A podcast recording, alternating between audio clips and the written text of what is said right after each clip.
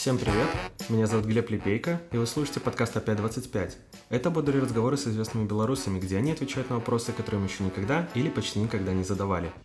В этом выпуске я говорю с Волей Чайковской, кинопродюсером или кинопродюсеркой и программным директором кинофестиваля «Полночное зяние». Привет! Привет, Аня. Как ты относишься, кстати, к феминитивам? Добре. Так что кинопродюсерка и директорка. Судовно так. Добро. Ты на пару недель в Минске. Тебе вообще нравится сюда возвращаться? Так, я вельмі себе комфортно тут адчуваю насамрэч і тут м, ну тут прыемна тут прыемна але ну все равно ёсць такі трошку трошку такі вайб а, ну того что я за вот год я не жила у меня у беларусі у менску ёсць пэўнае такое адчуванне того что ты прыязджаеш і ты тут як бы трошечку за замежніца і гэта адлюстроўваецца тым што вельмі шмат сустрэч вельмі шмат сяброў які хочуць цябе бачыць там што даўно не бачылі гэта надае такога ведаеш рамантызму прыемнага вельмі шмат справаў адчуваецца пэўны такі комфорт эмоцыйный А замечаешь изменения? Вот год тебя не было, заметила, чтобы что-то изменилось в городе? Ну так фундаментальна за год, напэўна, не. Хаця, канешне ж, я заўважаю, што адчыніліся там новыя месцы, рэстарацыі, кавярні, што кнігарня Логвінаў пераехала з плошчы перамогі на караля, што адчыніліся нейкія такія прасторы цікавыя типа дэндзіленда ці там я сёння адкрыла для сябе нейкую краму як называется буржуазнай ценнасці что гэта такое ўнутр не заходзіла ну гэта для нешта для мяне новае нічого. это по-моему мебельны магазин если не ошибаюсь ну выглядае я... супер клёвая думала гэта нешта канцэптуальнае я их несколько раз тоже обращал внимание за название но мне почему-то кажется что это мебельный магазин но могу ошибаться там тоже напис... внутри не был ну вот вот вот э, звонку выглядае супер канцэптуальна Вельмі класна вот. Ну тут такія нейкія такія канешне скажем так у класе інтэр'ерныя змены вот. Я магу меркаваць па зменах там может быть пяцігадовай даўніны ў цэлым што ў беларусі тому что напрыклад паўночнаму зянне 5 гадоў і калі я пачынала фестываль якая была сітуацыя як лёгка ці складана было весці перамовы з тым жа кінавідэапракатам і як зараз якія абставіны то что канешне можа быть стала все больш лаяльная Ну мне здаецца что змены канешне відавочныя такія дробненькія дробненькія змены якія ад людзей сыходзяць але то что тычыцца напрыклад уже таких фундаментальных глобальных зменаў адносна заканадаўства кінаіндустрыі ну гэта маё набалелае там ці нейкіх таких агульных агульнага ўзроўню ну такой вот гендернай адукацыі напрыклад сярод людзей які не заангажаваныя ў культуру мастацтва палітыку які не цікавяцца гэтай тэмай наўмысна. Напрыклад скажем я хадзіла да стаматолага і у мяне там быў цікавы эксперыенс вот і я тут не бачу канешне змены. Я бачу што ну тут все пакуль што на тым жа левеле тым жа ўзроўні на якім гэта было. А які эксперыенс у стаматолага Ну, вельмі смешны эксперыенс мне выдзіралі зуб мудрасці знізу з ніжняй сківіцы гэта даволі такая ну гэта як маленькая такая хірургічная аперацыя. Конечно не хочу драм э, ну, такое драматизировать не хочу але ну гэта было так непрыемна скажем вот і рабілі гэта под наркозам і калі цягнули зуб ну там складаныя былі карані яго расхіствалі доўга цягнули я крычала і і калі я крычала доктарка якая хірург якая отрабіла гэту ўласную аперацыю нам мне сказала ну чаго вы крычыце як вы нараджаць будзеце і я говорю ну гэта такое ну она сказала без злости ад, ад вот абсалютна шчыра абсалютна вот ну так вот по, так по-мацярынску я б сказал ну але просто вот я думаю і я конечно же на яе не раззлавалась але просто гэта выклікала ў мяне шмат развагу про тое что у гэта просто паўсюль гэта просто ну у галаве людзей гэта там існуе ты з гэтым нічога не можаш зрабіць. Что вот яна лічыць что в прынцыпе жанчына не мае права свае выказваць свае эмоцыі то ну ім павінна быць такой стойкай моцнай мужнай і нельга крычаць ну я пажартавала сказала что я яе паклічу чтобы успокаивался так так Пока что ты живешь и учишься в Таллине. Насколько Таллин отличается от Минска? Ну, нашмат. Усім. Ну, усім, ну, пачынаючы ад таго, што па-першае гэта маль... это горад у краіне, якая знаходзіцца ў еўразвязе. Па-другое, гэта горад ну, нашмат меншы. Там трошку больш за 400 тысяч насельніцтва. Гэта маленькі горад даволі. Параталін гаворыць, што гэта горад, дзе ўсе спяць пад адной коўдрай тому что ён настолькі маленькі што все адно аднаго ведаюць па-трэцяе гэта горад ёсць мора ну гэта адразу адчуваеш себе по-іншаму абсолютно горадзе калі ты адчуваеш што ёсць выхад да адкрытай вады абсолютно іншае адчуванне вот у менску такога няма і э, вельмі было класна гэтым летом клёвы эксперыенс калі былі цёплыя дні можна было кожны вечар пасля працы э, э, хадзіць купацца на мора гэта неверагодна круто.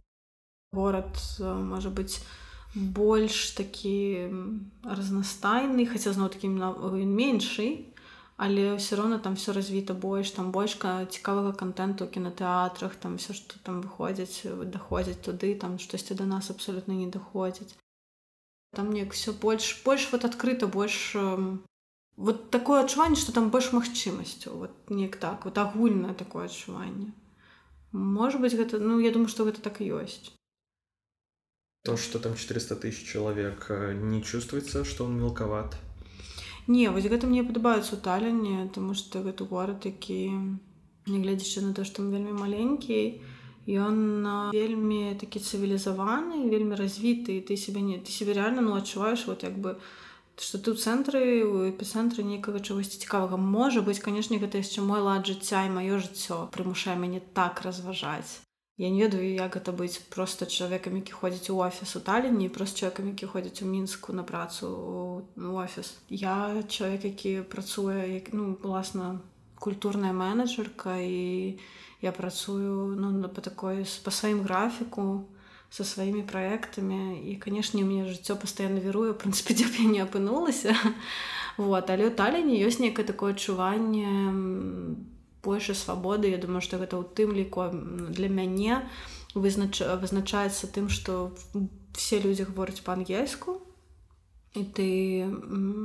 можаш абсолютно розны эксперыенс атрымліваць ад камунікацыі з людзьмі розную інфармацыю ад розных людзей і ну гэта неяк так пашырае все все больш больш-менш у нейкім такім адным дыскурсе знаходзяцца ну не то что ў адным а ў адным са мной скажем так Благодаря кинофестивалям ты объездила половину Европы, ну или больше, может, даже часть Европы. Где тебе больше всего понравилось? Ну, мне вот это, это такое пытанне складанае тому што зноў такі калі я езджу э, на кінафестываль то я езжу на кінафестываль і не заўжды атрымліваецца атрымаць задавальненне ці даследаваць горад напоўніцу мой досвед кінафестывальны ну гэта не урбані не поўнавартасны урбаністычны скажем так досвед тому что бывае что ты прыязджаешь на кінафестывалі ты реально ну просто нічога не паспееш паглядзець мне сябры селсаенты які там 12 гадоў запар уже ездзіць амстердам на ітфу на кінафестываль самы буйны дакументальны кінафестываль у Еўропе і дасюля яны не схадзілі ў музеем бранта і гэта просто тому что гэта вельмі занятыя людзі і ў момант калі ў іх ёсць нейкая хвілінка яны просто ідуць спаць Таму что кінафестываль гэта калаўрот дзе вельмі шмат камунікацыі вельмі шмат нейкіх перамоваў все тычыцца праектаў і гэта ну рэальна энергетычна вельмі затратна Я думаю что з тых гарадоў дзе я пабывала Мне вельмі спадабалася, канешне, Венецыя. І я ў Венецыю еду хутка зусім зноў другі раз. Пасля пяцігадовага перапынку мы едзем з камандай паўночнага зяння. Я хочу паказаць ім як уладкаваны вялікі фестываль, таму што некаторыя з членаў моей каманды яшчэ не бывалі нават на кінафестывалях наогул. Еще немножко о путешествиях. Многие говорят, что вот они куда-нибудь съездят, и это их как-то вдохновляет, энергии им новую придает. Ну, то есть обычно это отпуск, но если брать людей, которые частенько куда-то ездят, даже для них в том числе, условно, раз в месяц куда-то ездят, это вот такой вот переза... перезарядка, перезагрузка. А в третьем эпизоде моего подкаста психолог Павел Загмантович говорил, что, мол, мотивация и вдохновение – это с большего, ну так, переоцененные вещи, назовем это так. Он немного по-другому выражался, но перефразируя, что, мол, это переоцененные вещи, а главное просто пахать. Нужно работать, значит, нужно работать. И не до мотивации и вдохновения там. Что ты на этот счет думаешь? Тебе нужно вдохновение? Ты в него веришь, не веришь? Мотивация, вот это все. Ну, я, я веру, конечно, в натхнение, мотивацию и в самомотивацию. Я не ведаю, гэта все такі вельмі такі паняткі скажем так абстрактныя я я веру все-таки ў матывацыю я веру в эту самую матывацыю але для мяне гэта все звязана ну, гэта на такім даволі энергетычным узроўні я напрыклад зараз троху медытую у мяне ёсць нейкі там свае практыкі якія я раблю для того каб там калі напрыклад я вельмі стомлена і мне хочется там сваю энергію нейкім чынам узнавіць то у мяне там есть пэўныя методыкі да якіх я прыйшла які мне дапамагаюць скажем так узнавіцца аднавіць свае сілы ну і гэта дапамагае а таксама матывацыю і прагу да таго каб быць працаздольнай вярнуць але мне здаецца што на матывацыю вельмі ўплывае увогуле псіхалагічны спакой і і вельмі ўплывае наколькі ты фізічна стомленая ці все-таки ты адпачыла і вот, вот нешта такое. Это мне здаецца вельмі важно ну это комплексна вельмі пытанне. Ну я веру матывацыю. Я веру матывацыю веру працу пра у працу таксама. Канешне ты разумееш што калі патрэбна просто штосьці каб штосьці было зроблена тебе патрэбна пераадолець сваю ляноту. то і зрабіць так каб штосьці было зроблена і все а что тебя вдохновляет?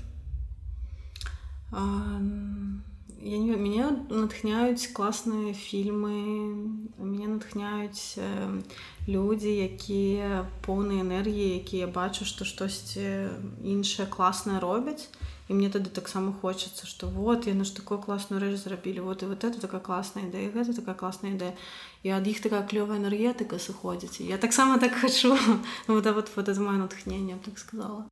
І канешне ну мяне натхняе вельмі моцна прырода мяне натхняе пагуляць по лесе пабыць там сам насам сабой ці там пабыць блізкімі людзьмі там абсалютна расслабіцца цалкам Ну і канешне людзі людзі мне натхняюць размовы вот праз размовы з цікавымі людзьмі я вельмі раскрываюся заўжды. І мне мне гэта дапамагае нейкі там артыкулировать для сябе нейкі рэч. Я по этому подкасты пишу знаешь я не раз слышал и в личных разговорах и читал в комментариях такое мнение которое я полностью поддерживаю что у тебя вот прям невероятное чувство стиля в одежде. Тебе наверное много раз такой комплимент говорили я видел в одном из недавних твоих постов в Фейсбуке тоже там первый же коммент был про твое чувство стиля.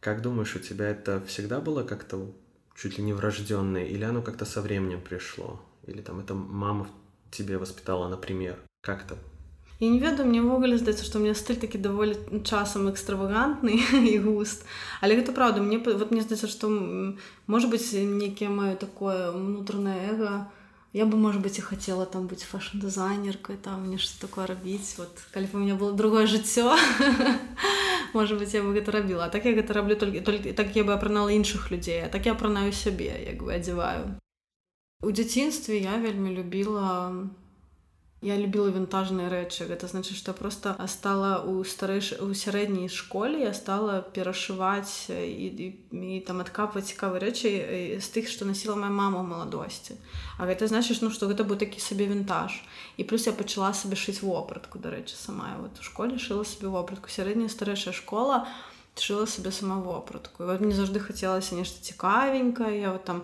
плюс у мяне яшчэ былі я тады пачала толькі размаўляць по-беларуску мне хацелася нешта все такое нацыяналістычнае гэта было вельмі складана знайсці таму я там выдумляла шыла сабе там чырвоную камізельку набывала у універмагу віцебску там нейкую такую стужачку якая нагадвала беларускі арнамент бел чырвона-чорны і туды там рабіла тады такое аздабленне для гэтай камізелькі мне заўжды хацелася вот нешта такое спалучаць цікавыя колеры цікавыя аксесуары Ну вот я не ведаю мне заўжды гэта было я люблю гранж стыль гранж. І у прынцыпе вось гранж ён на гэтым і пабудаваны што гэта можа быць нейкая там вечаровая сукенка і напрыклад нейкі там доктор марсін з якімись боты такі. Ну і гэта такое вот і вот вот мне такое падабаецца што гэта такі на мяжы гранжу спортшыку і чагосьці такого калі здаецца гэта нешта можа быць і такое вельмі жаноцкае але там і пінжак наверх і нейкія бацінкі або там можа быць ну вот да ёсць у мяне такая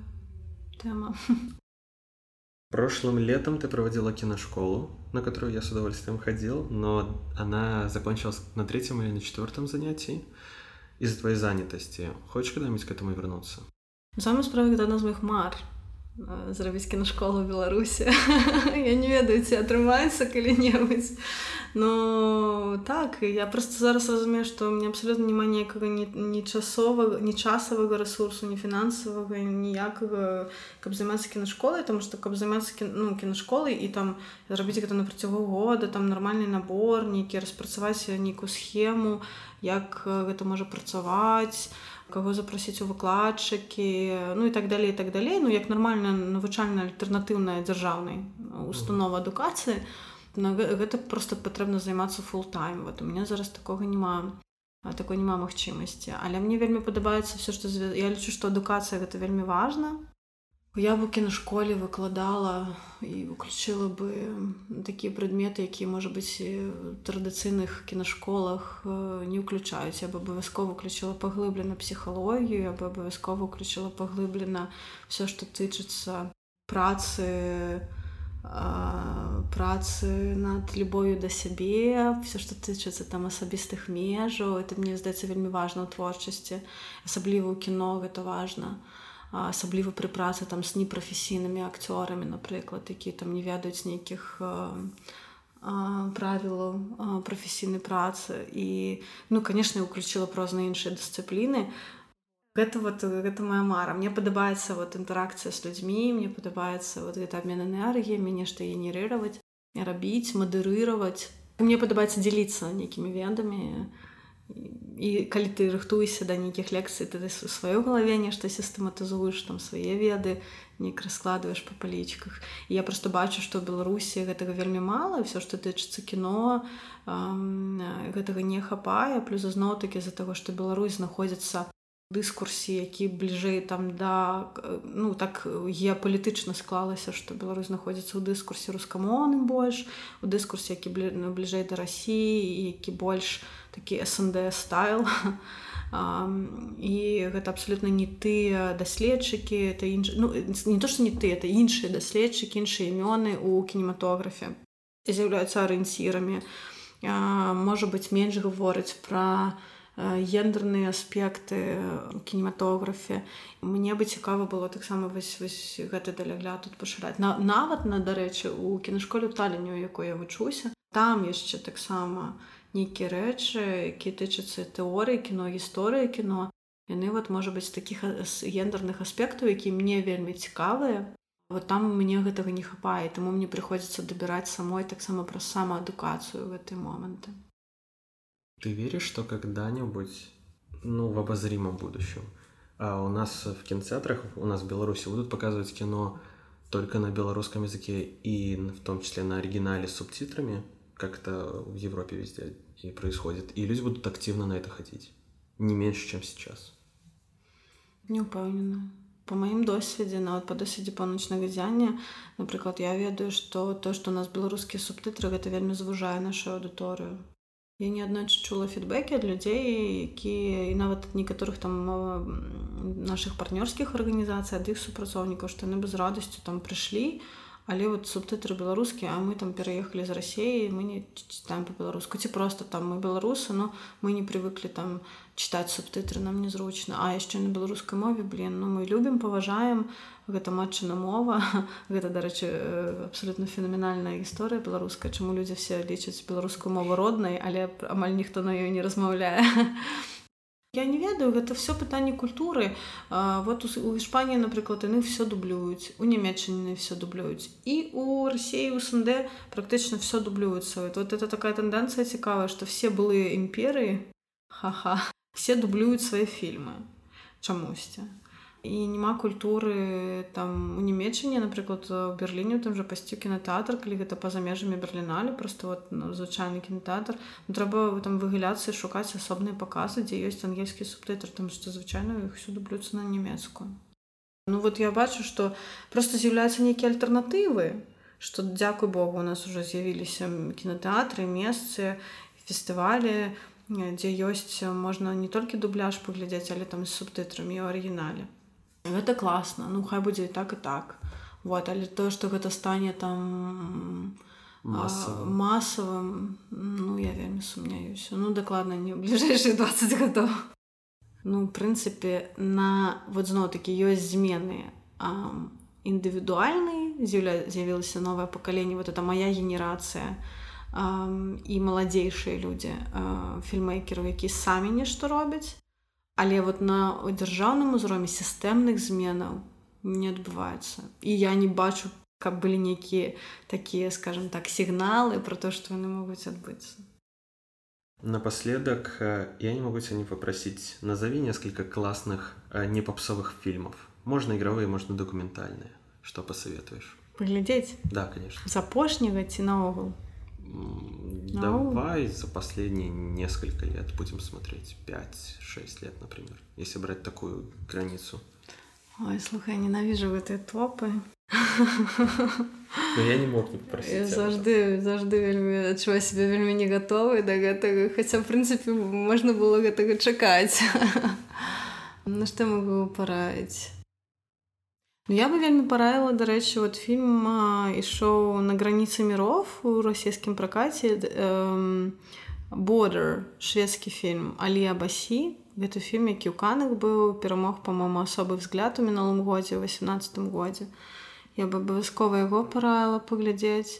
Это фільм пра адчуванні і пра чысціню намераў скажем так. Вельмі, вельмі мне спадабалася і такая быццам бы казачная трошку фантасмагарычная гісторыя пра троляў але вельмі вельмі моцны скрыпт вельмі моцны сцэнары вельмі моцная гісторыя. Мне вельмі спадабаўся.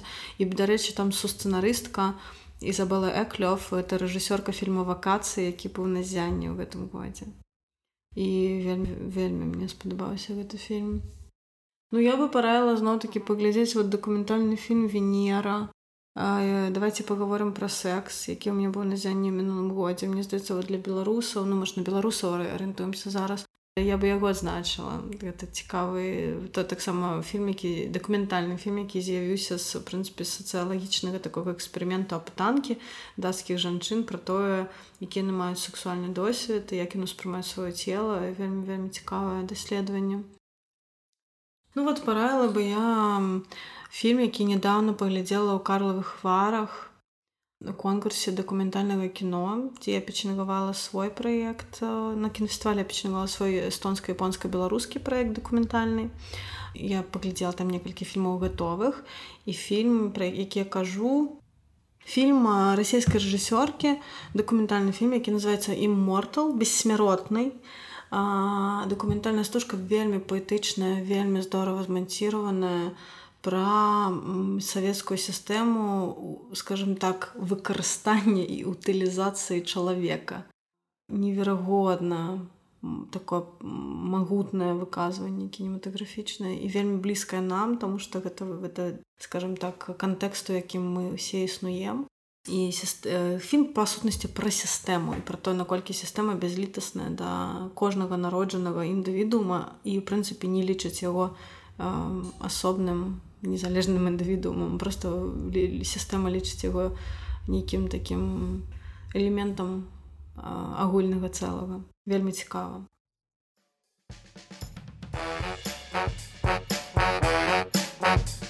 Это был подкаст «Опять-25». Ставьте оценки в iTunes, пишите отзывы в любых соцсетях и мессенджерах. Буду рад вашему фидбэку. Все ссылки вы найдете в описании к подкасту. Еще услышимся. Пока-пока.